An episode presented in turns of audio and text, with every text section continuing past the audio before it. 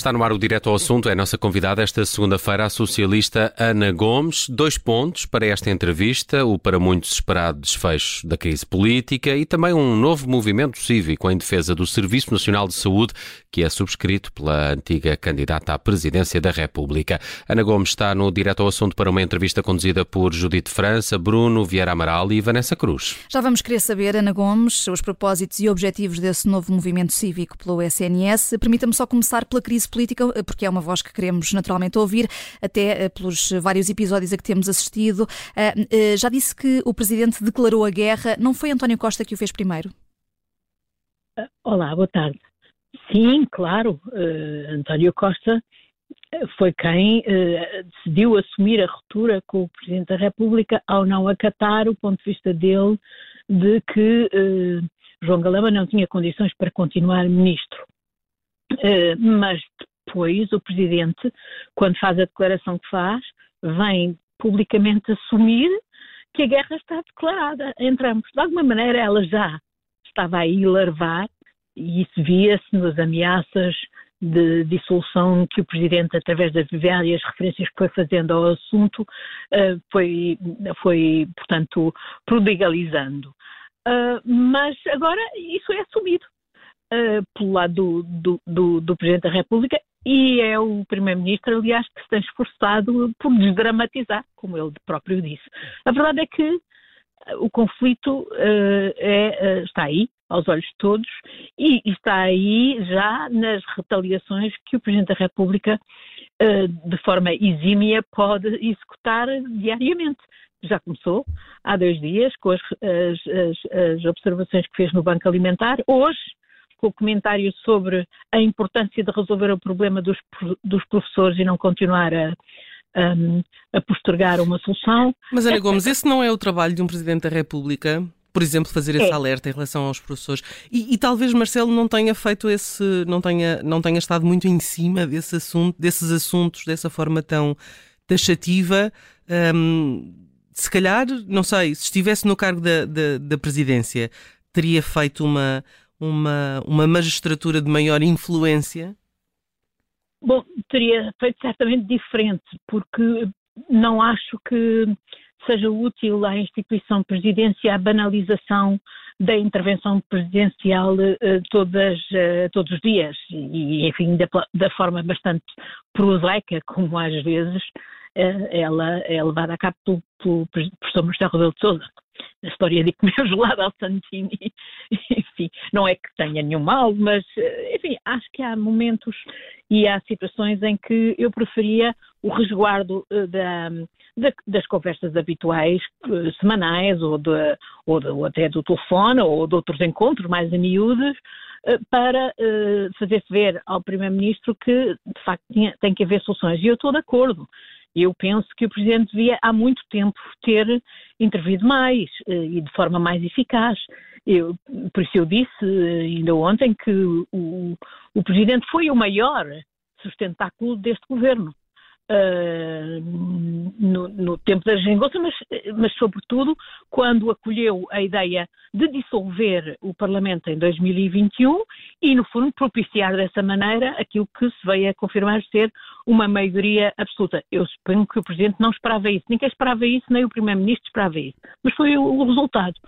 E, e depois Uh, o registro de alguma maneira mudou, mudou logo no discurso de posse do governo a seguir à, portanto, na, reinvestidura, quando o Presidente deixou vários alertas um, ao Primeiro-Ministro e sublinhou a responsabilidade dele, e desde então foi mudando e, digamos, não era assumida, uh, uh, uh, não era assumido o conflito, um, havia momentos de, de, de, de grande pressão sobre o governo pública por parte do Presidente da República, outros em que o Presidente da República, como ele disse, punha a mão por baixo do governo, mas hoje, eh, depois deste incidente, sem dúvida que eh, eh, a situação mudou. Agora estamos numa fase de, como Ana Gomes disse, de guerra declarada e o caso Belli desta guerra é João Galamba.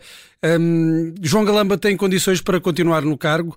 Não é, como temos ouvido por muitos comentadores, agentes políticos também, um ministro uh, zombie, um ministro uh, sem condições para, para continuar a exercer este cargo? O caso Belli, uh, só instrumentalmente, porque, no fundo, o Primeiro-Ministro utilizou uh, o incidente que ele próprio considerou deplorável e pelo qual pediu desculpa aos portugueses uh, para justamente afrontar o Presidente da República.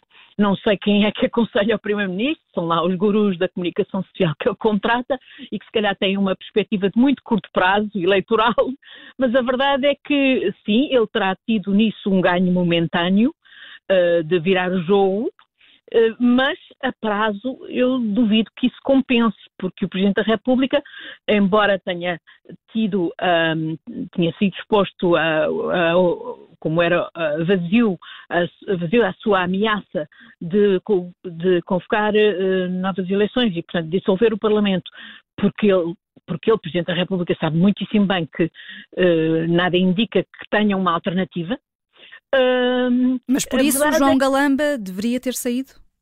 João Galamba foi instrumental para essa, essa guerra que uh, o Primeiro-Ministro quis uh, fazer com o Presidente. Uh, foi, foi o agora... Primeiro-Ministro que quis fazer esta guerra com o Presidente da República? Sim, claramente, é, é, dos dois lados. Obviamente nunca há um conflito só, de um, só com um interveniente, é como em tudo, não é? É preciso dois para se guerrearem. Mas sem dúvida que foi o Primeiro-Ministro que tomou a iniciativa, digamos, de declarar a guerra uh, de forma uh, clara, uh, recusar o ponto de vista do Presidente da República de que o Ministro não tinha mais condições. E, e, e porquê, é que, porquê é que António Costa uh, manteve João Galamba uh, no cargo? Uh, acredita mesmo que não teve culpa, que o incidente não era suficientemente grave para, para o demitir? Foi suficientemente grave para ele considerar que era deplorável e para pedir desculpas por ele aos portugueses. Mas um, também foi útil.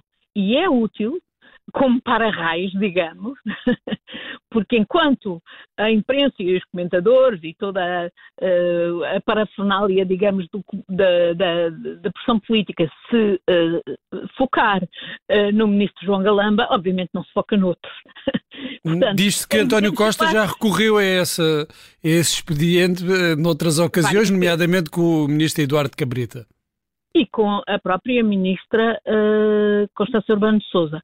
E eu penso sim que João Galamba hum, está desqualificado para, hum, eh, para as ciclópicas tarefas que o ministro das Infraestruturas tem no atual contexto, inclusivamente, é, não só com a TAP, mas com, com outras questões eh, realmente fundamentais para o país.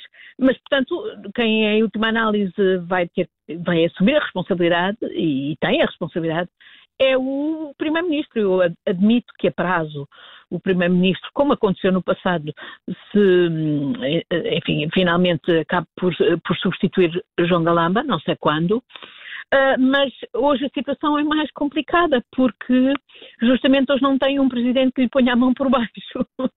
E tem um presidente que vai uh, tem muitos instrumentos para todos os dias desgastar o governo. Hum. E, e, e, este episódio, eh, João Galamba, tem aqui também no centro, e, e, há ainda muito por explicar no que toca à recuperação do computador do ex-adjunto eh, de João Galamba. Eh, terá sido a Secretária-Geral do Conselho de Fiscalização das Secretas quem ativou o SIS para fazer a recolha desse equipamento. Há aqui, Ana Gomes, uma pergunta que ainda está sem resposta. Quem é que deu o número de Graça Mira Gomes ao adjunto do Ministério das Infraestruturas que lhe ligou?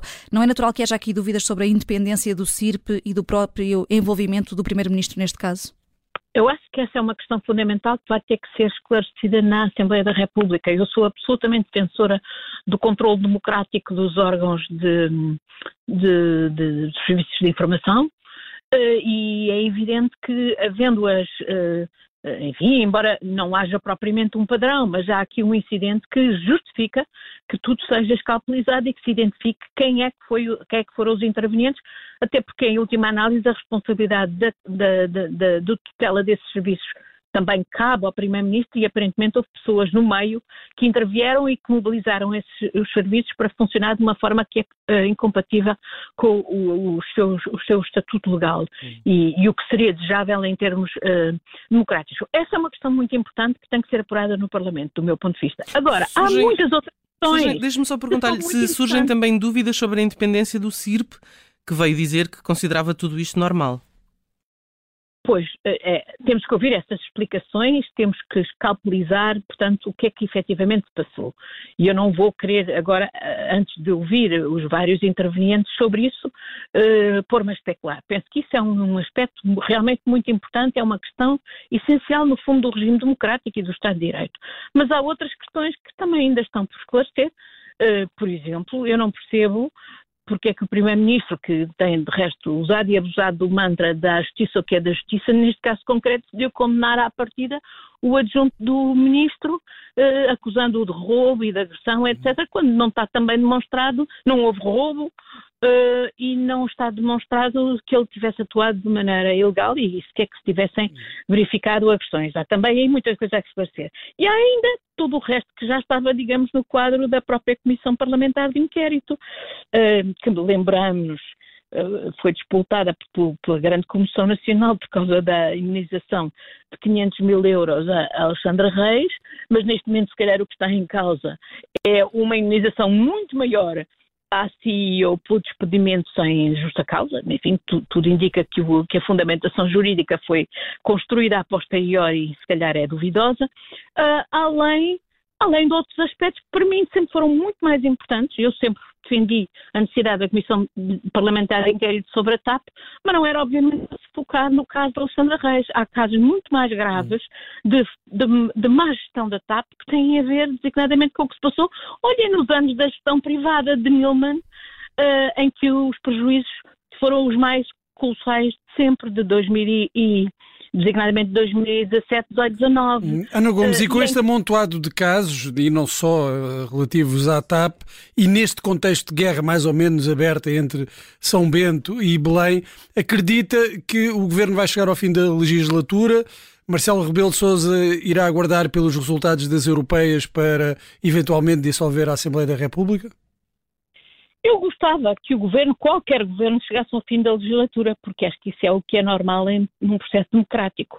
E mais, ainda por cima, quando o governo tem uma, uma, uma, sólida maioria absoluta e não se pode de maneira nenhuma dizer que é uma disfuncionalidade, do, da, da, digamos, um funcionamento irregular das instituições. Eles têm, uh, têm maioria no Parlamento para aprovar a legislação, etc, etc. Mas também já disse, e antes mesmo deste incidente, que admitiria que de facto não se chegasse ao fim da legislatura. E isso por razões que têm a ver com um calendário europeu que pode ser interessante para o Primeiro-Ministro. E penso que esse calendário europeu uh, vai, vai, também mais ainda condicionar o que se passar e todos os. Uh, acredita que, Ana Gomes, deixa-me só perguntar-lhe, acredita que António, Go, António Costa ainda tem os olhos postos na, na Europa? acho que não é só António Costa que tem esses olhos postos na Europa. Há muita gente na Europa que tem os olhos postos nele. E no próximo ano vai haver eleições europeias. Neste momento, por exemplo, discute se a senhora von der Leyen, que nunca foi a eleições, não deverá também ir a eleições para poder, designadamente, continuar no, no posto. Uh, portanto, no próximo ano, quando se fizerem as listas europeias, é um momento determinante para, e poderá ser um aspecto condicionante de eventuais uh, aspirações de, a cargos europeus por parte do Primeiro-Ministro ou por parte daqueles que querem ver o Primeiro-Ministro em, em, em, num cargo europeu, hum. e designadamente não portugueses. Portanto, eu admito que isso sim vai condicionar o, os diversos agentes políticos, desde logo o Presidente da República, a própria oposição. Aqui eh, eu não me admiraria também que o Presidente da República, da mesma maneira que vai, obviamente, intervir uh, agora de forma a um, pressionar o governo, uh, também intervenha relativamente ao principal partido da oposição, porque isso também é um problema do, primeiro, do Presidente da República, na medida em que ele queira Uh, e, e, tenha de fazer uma nova dissolução do Parlamento, ele precisa de uma oposição eficaz e neste momento hum. não tem. E, Marcelo Rebelo de Sousa tem, tem frisado isso mesmo. Falemos agora, Ana Gomes, do movimento cívico em defesa do SNS, criado por si, por nomes como Alexandra Leitão, Ana Jorge, os antigos diretores-gerais da Saúde Francisco Jorge, Constantino Saclarides e também nomes eh, ligados às artes, como Jorge Palma ou o escritor José Luís Peixoto, além de uma manifestação cidadã a 3 de junho. O que é que pretendem com este movimento? É exatamente isso, é uma manifestação cidadã pela defesa do Serviço Nacional de Saúde. E eu não sou de todo uma perita, mas uh, revejo-me absolutamente em vários dos peritos, e alguns dos nomes citou, a doutora Ana Jorge, o doutor Constantino Saclarides e muitos outros, Bruno Maia, etc., uh, e outros agentes do próprio Serviço Nacional de Saúde que sabem os problemas e que não, não, não não, não estão inativos para que, de facto, não se continue a destruir o Serviço Nacional de Saúde. E eu penso, como socialista, mais a obrigação tenho de me juntar a todos aqueles que querem salvar o Serviço Nacional de Saúde e não, e não continuam a alimentar políticas destrutivas do, do, Serviço Nacional de Saúde, que infelizmente têm sido levadas a cabo por este governo. E, e nem a direção executiva do, do SNS tem feito um bom trabalho? Não, não, eu não quero dizer que não haja pessoas a, eh, a, a, que merecem todo o respeito e, e, e, em quem eu até confio. Olha, a começar pelo próprio ministro uh, Manuel Pizarro e a, e, a, e, a, e, a, e a passar também pelo Dr. Fernando Araújo, hum. mas uh, isso está para além deles está uh, para, porque obviamente muitas das questões têm a ver, por exemplo, com as finanças, têm a ver com uma nova redistribuição de rendimentos, têm a ver com um, uh, eh, novas dotações, porque o Serviço Nacional de Saúde, um dos problemas que tem é pela suborçamentação crónica. Isto não pode continuar. E, portanto, eu acho que somos nós, os socialistas, aqueles que mais obrigação temos de levantar a voz e de exigir a este governo socialista que faça o que tem que fazer e que não continue a, a políticas no fundo, de direita desastrosas que têm estado a minar o Serviço Nacional de Saúde. E elas passam muito pela suborçamentação do Serviço Nacional de Saúde, pela falta de regulamentação de carreiras essenciais, médicos, eh, enfermeiros, auxiliares, pela falta de estímulo aos, aos, aos, funcionários e que faz com que os funcionários do Serviço Nacional de Saúde o abandonem pelos serviços privados. E eu não acredito que os serviços privados de saúde funcionem melhor do que o Serviço Nacional de Saúde e não são, e não, é, e não tenho nada contra os serviços privados de saúde, acho que são supletivos em relação ao Serviço Nacional de Saúde. Obrigada, Ana Gomes, por ter vindo ao direto ao assunto. Ana Gomes, socialista, antiga presidente, eh, eh, candidata à presidência da eh, República, aqui a propósito do desfecho da crise política e também sobre este novo movimento cívico em defesa do Serviço Nacional de Saúde.